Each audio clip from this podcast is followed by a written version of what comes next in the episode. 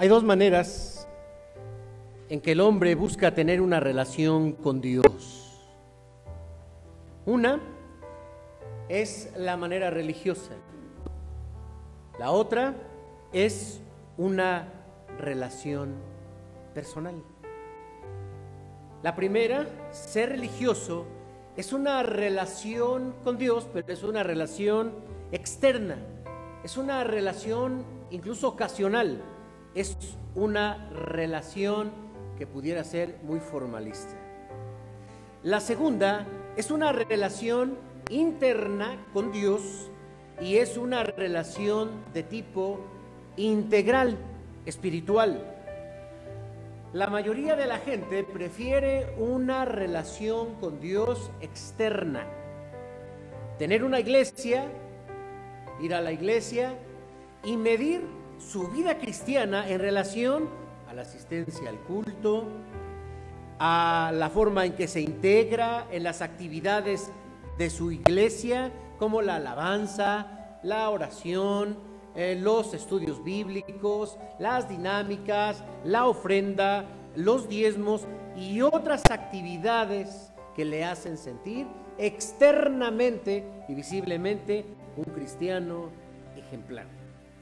Muy pocos eligen una relación personal con Dios.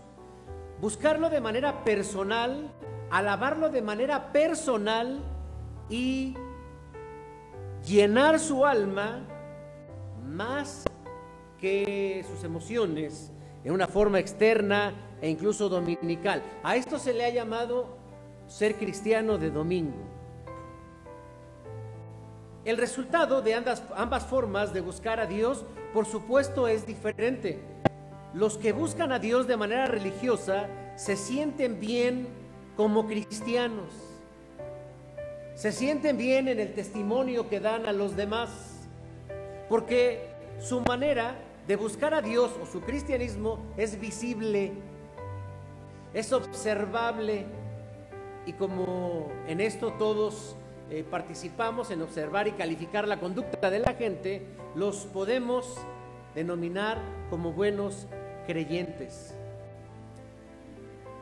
El que busca a Dios de manera personal encuentra más bien una satisfacción interna en el alma que le hace cambiar su manera de pensar, que le hace cambiar su manera de sentir y que le hace cambiar su manera de actuar. Y la Biblia, hermanos, nos llama a una relación personal con Dios. La religión nos llama a una relación externa con Dios. Somos cristianos no porque vamos a una iglesia cristiana. Somos cristianos porque Cristo está en nuestro corazón. Recordemos en Génesis capítulo 3, cuando el hombre tenía una relación personal con Dios. Y que esta relación personal con Dios se pierde por el pecado y a partir de ahí comienza el hombre a buscar a Dios de formas externas. Que si bien representan a Jesucristo como un símbolo, como un elemento externo, estos hermanos no pueden jamás dejar de ser aislados de nuestra comunión personal con Dios. Los hombres, los hombres que en la Biblia se describen con gran éxito, han sido hombres que han tenido una relación personal con Dios, nunca una relación externa con Dios. Recordemos, por ejemplo, a Moisés, que tenía una relación personal con Dios y subía al monte. ¿A qué monte subía a orar? ¿A qué monte? Al monte, al monte, al monte Oreb, al monte Sinaí. Muy bien. Recordemos, hermanos, que Dios le dio la fuerza para liberar a su pueblo. Y esa comunión con Dios, ustedes recordarán cuando Él descendía del monte o de la montaña, su rostro literal, así lo describe la Biblia, tenía un resplandor que expresaba su relación interior con Dios. Recordemos a David. La Biblia nos lo describe tan solo en este eh, Salmo 63. Él buscaba a Dios de manera personal, sobre todo por la madrugada, en las noches, dice aquí en las vigilias. Y Dios le dio la fuerza para convertirse en el rey de Israel y darle paz a ese territorio, a ese país, militarmente. Jesús, hermanos, también lo vemos como un hombre de oración, que él tenía la costumbre de orar desde muy temprano antes de que apareciese el sol. Él ya estaba orando en un hermoso lugar, y digo hermoso porque así lo, refleja la Biblia, porque no lo conozco, y es donde oraba Jesús, en el huerto de Getsemaní, de los olivos. Hay un peligro actual en el que estamos viviendo, hermanos, y hay mucha debilidad en la fe. En esta pandemia los templos se cerraron y muchos dejaron de ser cristianos. Muchos dejaron de ser cristianos porque su cristianismo o porque su relación con Dios era una relación externa. Ya, ya me cerraron el templo, mm, como decía uno, mm, y ahora ya que ya quería ir, ya me estaba animando a ir. No, ahora cómo. Es una relación externa con Dios. Porque al cerrarse los templos, muchos perdieron esa relación con Dios. Se enfriaron de su fe dejaron de ser creyentes porque no tenían una relación personal con Dios.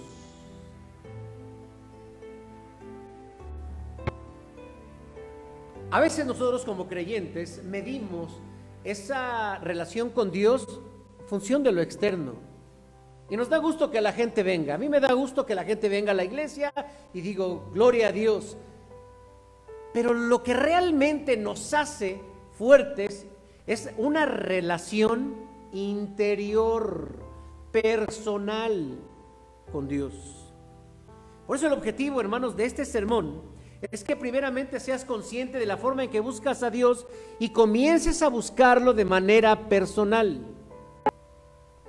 Porque si tú eres de las personas que buscan a Dios solamente de forma externa y estabas esperando que se abriera el templo para entonces hacerte o regresarte cristiano, regresar a tu fe, es una fe externa. Imagínate que de pronto no se cierran los templos, se acaban los templos. Se acabó tu fe. Pero hermanos, bien dice la palabra que Dios no habita en templos hechos por las manos de los hombres. Y el apóstol Pablo dijo de nosotros que somos templo del Espíritu Santo. En el contexto, hermanos, del Salmo 63, que ya todos acabamos de leer, encontramos a un David en un lugar solo, en un lugar desértico. Se cree que él estaba en una cueva porque el contexto de su oración nos dice que él está solo a falta de comodidades, posiblemente por una persecución. Y se cree que esto sucedió antes de que él comenzara su reinado. Dios había decidido que lo haría rey, pero muchos enemigos buscaban que él no llegara a ser rey. Pero este Salmo 63 nos despliega, hermanos, principios de cómo llevar una vida apegada a Dios en una relación personal con Dios. Y si tú te has cansado de una vida religiosa, ya te diste cuenta que esta pandemia acabó con tu fe, y si aquellos que están del otro lado de la pantalla han postergado su comunión con Dios y solo lo han reducido a estos momentos de un culto virtual, que con mucha facilidad eh, solo uno le hace y ya se mueve a otro culto, se mueve a otra iglesia.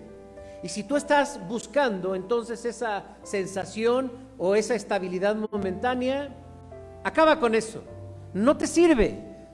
En otra pandemia se acaba tu, tu fe.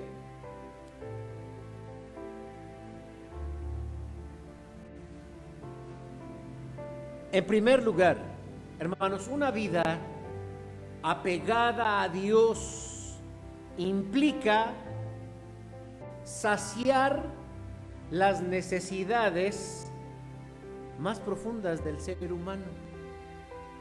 Miren, les invito a que lean conmigo el versículo 1 que dice, Dios mío, Dios, Dios mío eres tú, de madrugada te buscaré, mi alma tiene sed de ti, mi carne te anhela en tierra seca y árida donde no hay aguas.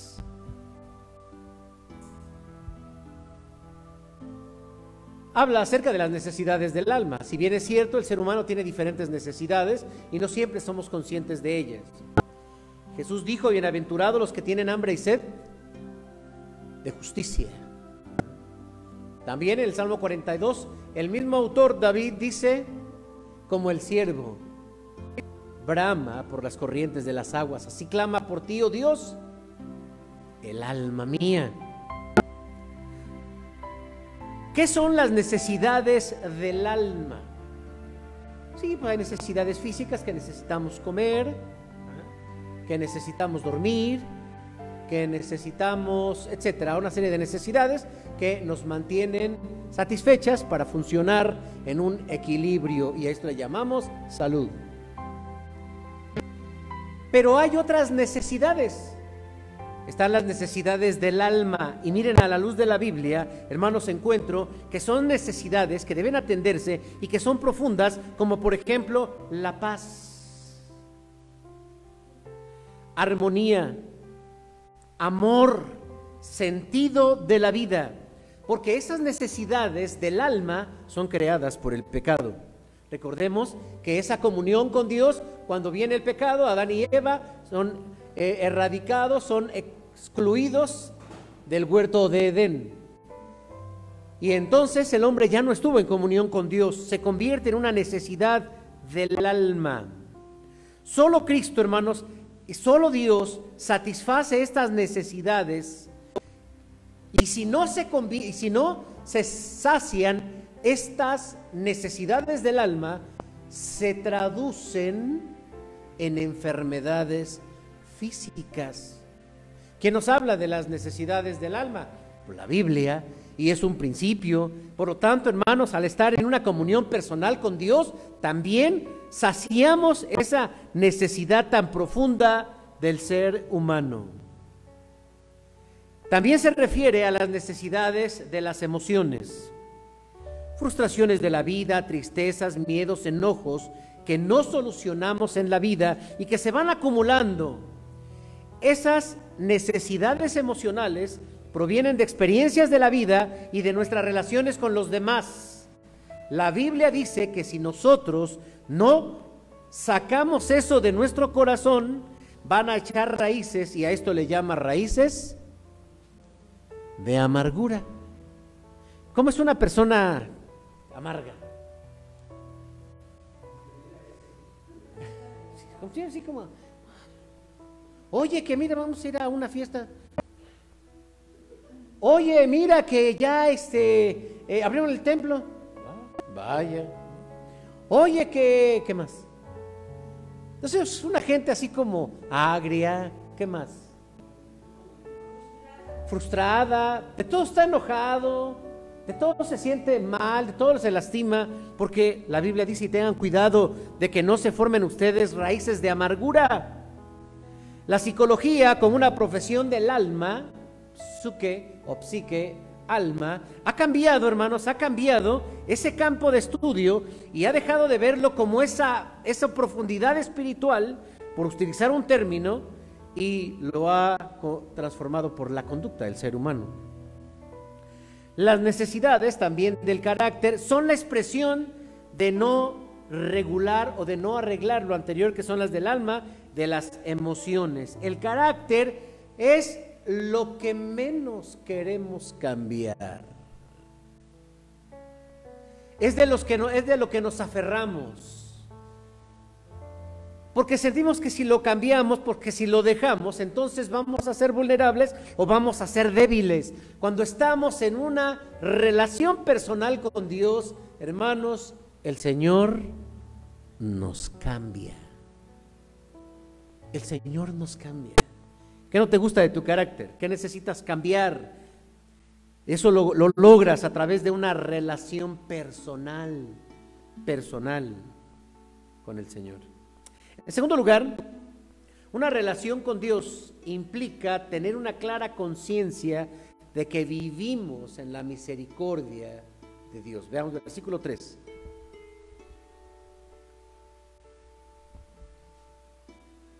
Y una alabanza o tal vez varias alabanzas sobre el Salmo 63. Y particularmente el versículo 3. Mejor es tu misericordia que la vida. ¿Se acuerdan de aquel corito? Y tu misericordia es mejor que la vida. ¿Sí se lo saben? Yo también. Está basado en este salmo.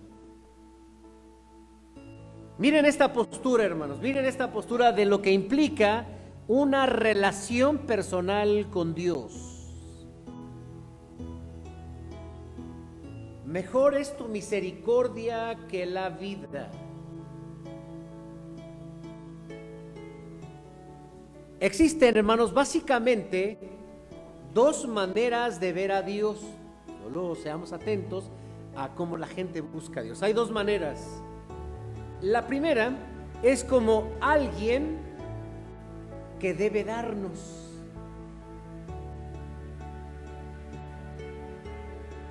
Y la otra es verlo con gratitud. Escuchen a una persona cuando ora. Bueno, a lo mejor ora muy quedito, pero supongamos que hay un, em, experimento donde podemos escuchar a la gente incluso en sus pensamientos cuando hace una oración. Entonces la gente cierra sus ojos y empieza a pedir. Y cuando una persona pide, sus ojos están en lo que no hay, en lo que no tiene. Por lo tanto, es un deseo. Yo quiero una moto. Yo quiero una moto. Por si alguien se pregunta, ¿por qué quiere una moto? Porque quiero una moto, ¿no? Así como todo el mundo quiere cualquier cosa, pues yo quiero una moto. Entonces supongamos que yo empiezo a orar y empiezo, Señor, y es que te pido por, porque tú me des mi moto. Y ya estoy llorando por una moto. Hay gente que está así ahora pidiendo, pidiendo. Y cuando ponemos la atención en lo que no tenemos, no agradecemos. Pero hay otras personas que buscan a Dios a partir de la gratitud. Y gracias Señor te doy porque, porque tengo yo mi bicicleta. Por ejemplo, estoy poniendo mi ejemplo. Yo quiero una moto, pero me olvido entonces de pedir por la moto. Señor, gracias te doy por mi bicicleta. ¿Ya conocen mi bicicleta? ¿No? Voy a mandarles una foto. Es una, es una bicicleta, es una chulada de bicicleta. Pero cuando yo empiezo a ver lo que sí tengo, lo que Dios me ha dado, entonces hay gratitud. Por eso el apóstol Pedro prácticamente nos dice, si fuésemos conscientes de todo lo que Dios nos da, nunca le pediríamos nada a Dios, solo estaríamos dándole gracias. ¿De qué tipo de creyente eres? ¿El que le pide lo que no tienes o del que da gracias por lo que tiene? El cristiano que mira, hermanos, la misericordia de Dios tiene un concepto real de sí mismo. Dos hombres, dijo Jesús, subieron al templo a orar. Y así, uno llegó al altar y empezó a decir, Señor, te doy gracias porque, ¿por qué daba gracias? ¿Se acuerdan? ¿Por qué? Bueno, no soy como aquel que está allá afuera, porque el otro estaba en la entrada, ahí nada más. ¿Qué más? Voy al templo, Gracias Señor porque yo doy mi diezmo, guardo las, leyes, y gracias te doy, eh, porque... Y ahí está, ¿no? Echándose flores. Y el otro estaba en la entrada de la puerta, ni siquiera se atrevía y decía, Señor, ten misericordia de mí, sé propicio a mi pecado. Les pregunto, hermanos, ¿qué es la misericordia? ¿Qué es la misericordia? Porque David tenía muy claro la misericordia de Dios al grado de decir, mejor es tu misericordia que la vida. Y vaya que la vida la cuidamos de todas formas y de todas las maneras. La cuidamos, la protegemos, etcétera. Eh, es hasta algo, un instinto natural, como se dice, una reacción natural, proteger la vida. Pero de todo esto es más grande la misericordia de Dios. ¿Qué es misericordia?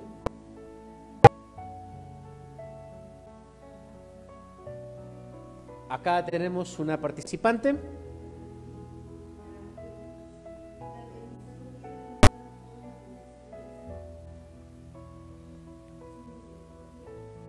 Ahorita vamos a ver el concepto con mucha más claridad para que tengamos eh, muy bien eh, el enfoque de lo que es la misericordia. ¿Qué es la misericordia? Aquí. Exactamente. Miren hermanos, nada más pensemos en la palabra misericordia. ¿A qué le suena la palabra misericordia?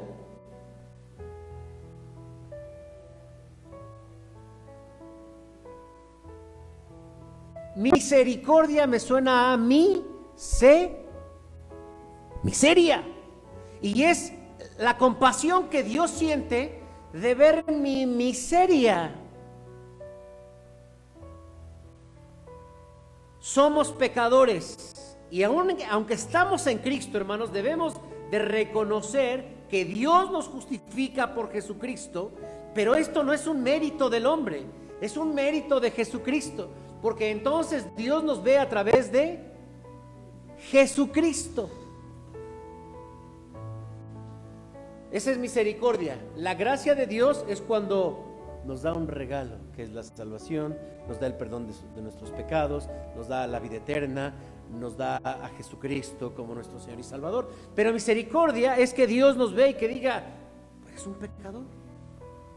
O sea, ¿qué puedo ver en ti? ¿Qué puedo ver en ti? Pero aquel hombre que subió al templo a orar, buscaba sus méritos para que Dios dijera, no, ese es mi muchacho, ese sí es de los buenos cristianos, no como aquel que está allá afuera. ¿Cómo se llama? Ya se me olvidó. No, Dios no es eso. Eso es misericordia. Y si nosotros vivimos en una constante ubicación, ahí como dicen, ubícate, ubícate. Estamos en una buena relación con Dios. Socialmente nos vemos de manera distinta y nosotros nos valoramos con parámetros meramente humanos. ¿Por qué? Porque el presbítero José Luis Cepeda, oh, soy, sí, soy yo. Eh, la maestra, el ingeniero, el licenciado, el abogado, y acá y, y hasta caminamos, no sé, nos enderezan este tipo de cosas. Son buenas, son buenas. Pero Dios no nos mira así, hermanos. Dios nos mira de una manera diferente porque Él nos ve con misericordia. Imagínense que de pronto pudiésemos vernos a la manera como Dios mira. Otra vez, no como si sucediera ese experimento. Vamos a. Tenemos de pronto los ojos de Dios. ¿Y cómo veríamos a José Luis? Pecador, sucio. Así. Y con todo y que se alza y todo. Pero así nos veríamos, hermanos.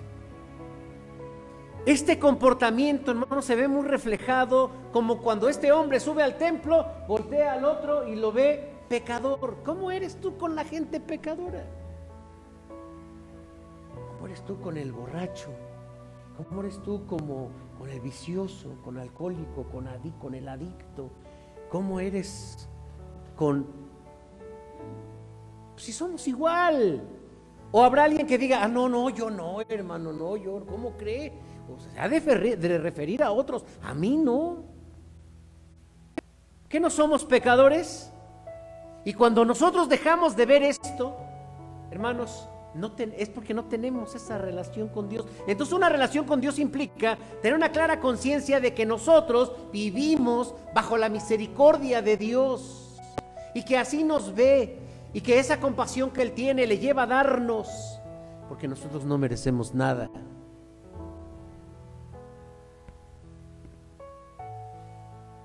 Misericordia, hermanos, es que Dios se duele de nuestra condición. Creo, hermanos, que ante la conducta moral, que es lo que se ve de la gente y que lo que nos eh, ofende, los pecados de los demás, hermanos, debería de ser un momento para darle gracias a Dios por lo que Él ha hecho en nosotros. Porque de no ser por su misericordia, ¿dónde estarías? ¿Dónde estarías? Lamentaciones, capítulo 3, a partir del versículo 22. Por la misericordia de Jehová, pues que no hemos sido consumidos. Solamente por la misericordia de Jehová no hemos sido consumidos, porque nunca decayeron sus misericordias y nuevas son cada mañana. Grande es su fidelidad.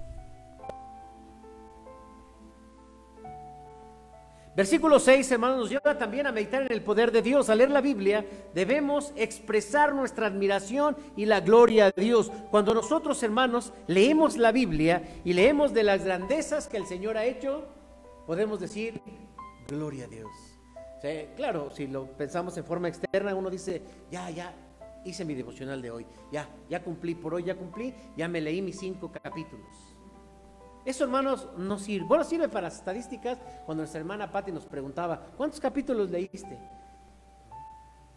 Y a veces por cumplir, solo por cumplir y por el domingo tener de qué darle a nuestra hermana Patti, pero no leemos con esa relación con Dios. Porque el versículo 6, vean lo que dice, hermanos. Cuando me acuerdo de ti en mi lecho, bueno, desde el versículo 2, para ver tu gloria y tu poder, así como te he mirado en el santuario, porque mejor es tu misericordia que la vida, mis labios te alabarán, así te bendeciré en mi vida, en tu nombre alzaré mis manos, como de meollo y de grosura será saciada mi alma, y con labios de júbilo alabará mi boca.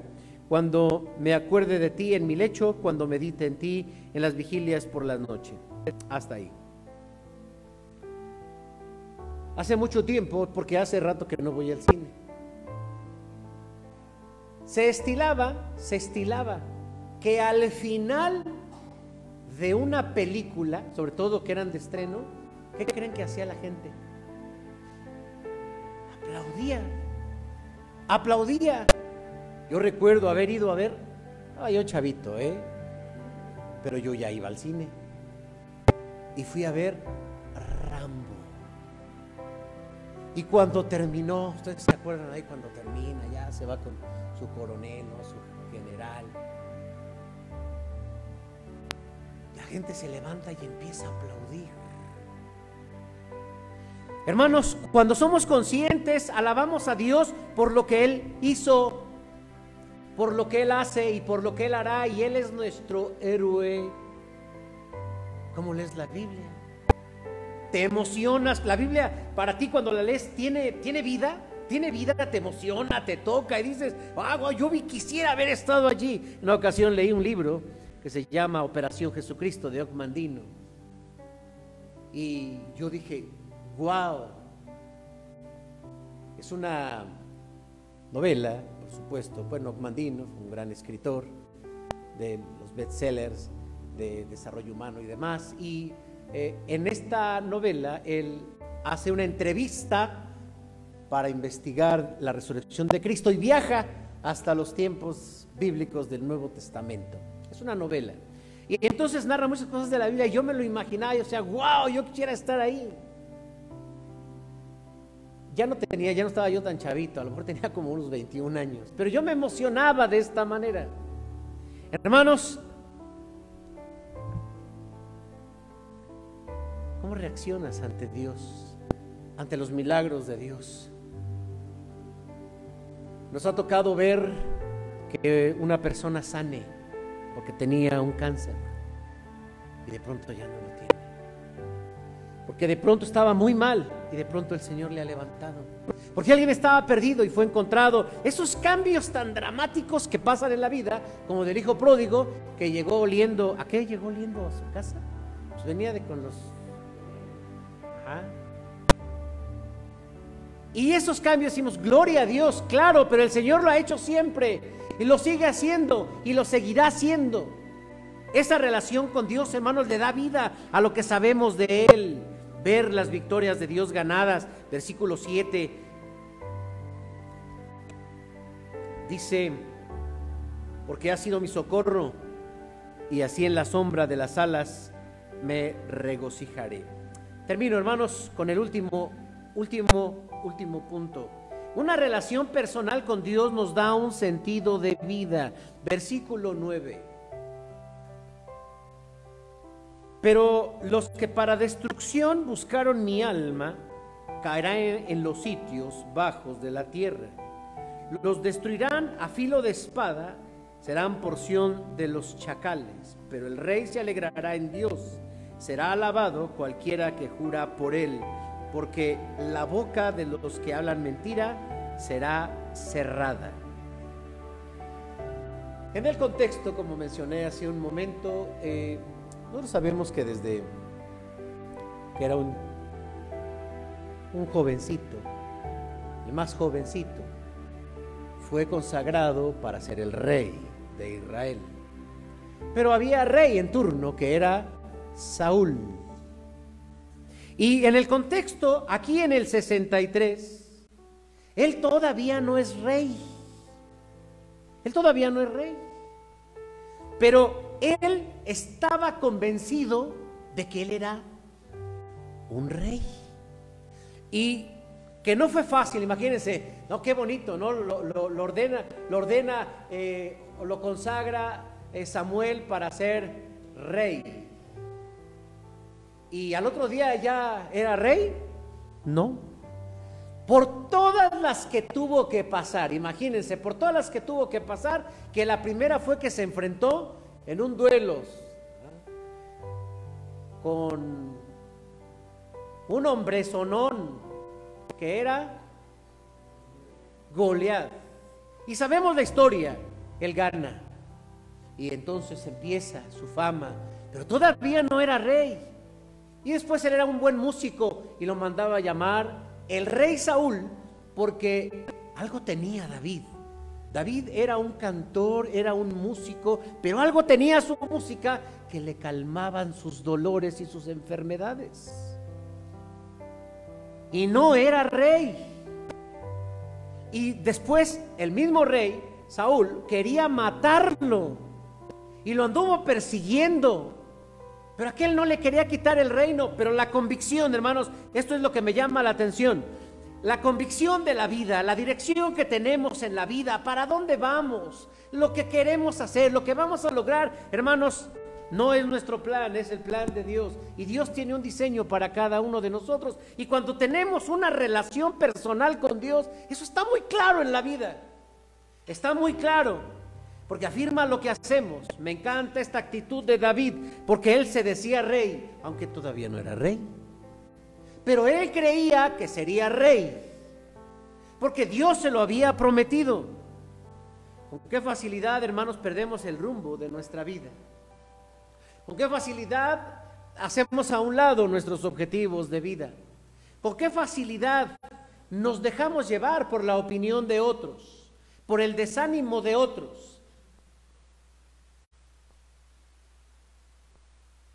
A David no lo querían como rey. A David no lo querían al frente. Lo persiguieron, intentaron matarlo. Hermanos, es que no es fácil. Uno dijera, no, ya, imagínense, no estamos de repente en, el trabajo, en una empresa, y es que ya, ya, ya tengo este lugar. Sí, pero primero te van a perseguir, te van a querer acuchillar, y no, entonces no. Pero veamos también nuestro sentido de vida, no es tan fácil. Porque a lo largo de nuestra vida se van presentando circunstancias que aparentemente nos complican los objetivos de la vida. Por eso si Dios ha puesto objetivos en tu vida, hermano, tienes que afirmarte y tu relación con Dios te van a hacer, te van a hacer sentir lo que Dios quiere para ti. Nunca debemos, hermanos, de dejar a un lado nuestros objetivos. Al contrario, hay que trabajar por ellos y hay que afirmarlos. No te dejaré, no te desampararé, le dijo el Señor también a Josué ante una de las empresas más grandes que es la repartición de la tierra prometida. Y esto, hermanos, da satisfacción de vida. Versículo 11. Pero el rey se alegrará en Dios. David tenía una relación personal con Dios. Imagínense, nos cae bien David, de pronto nos lo encontramos. Oye David, ¿no se te hace que eso que te has metido en la cabeza de que el rey de Israel te va a matar Saúl? Él es el rey, es el rey es Saúl. Si acaso Jonatán va a ser el rey.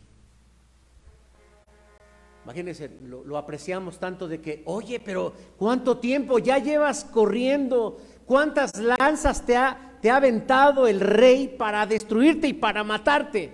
Ten misericordia de tu vida. Ya deja esos objetivos. Y David, sin duda, nos diría, no son mis objetivos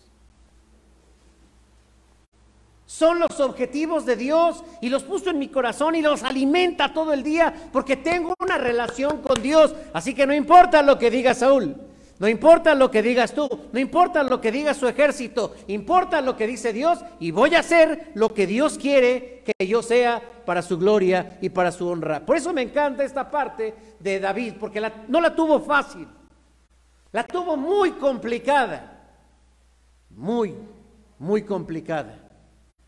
Pero los planes no son del hombre, los planes son de Dios.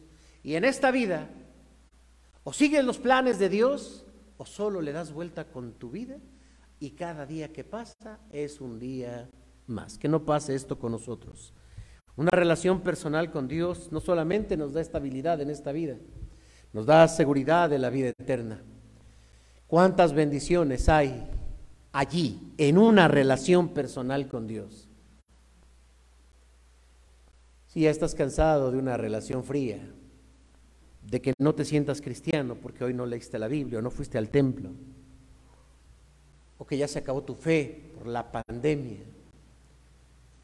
Una relación personal con Cristo. Pongámonos de pie, hermanos, y hagamos una oración. Quiera el Señor que todos los que hoy escuchamos esta palabra podamos seguir estos principios bíblicos de una comunión personal con Dios y gozar de todos sus beneficios. Amado Padre, gracias por la vida de David y porque a través de su oración, inspirada por tu Espíritu Santo en el Salmo 63, aprendemos lo importante que es una comunión personal contigo.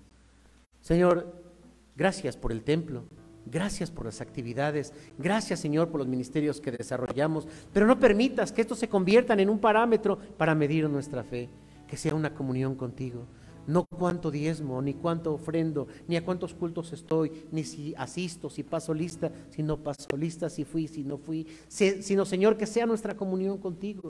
Dejemos eso, Señor, para aquellos que no te conocen, para aquellos, Señor, que están más enfocados en dar una imagen y una eh, versión espiritual de su vida. Nosotros, Señor, queremos buscar una comunión personal contigo. Ayúdanos, ayúdanos, Señor, para que cada momento estar contigo y estar en comunión contigo sea un deseo, una llenura en nuestra vida, una oportunidad para glorificarte, para gozarnos y emocionarnos y también, Señor, para afirmar nuestra vida. En el nombre de Jesús. Amén. Amén.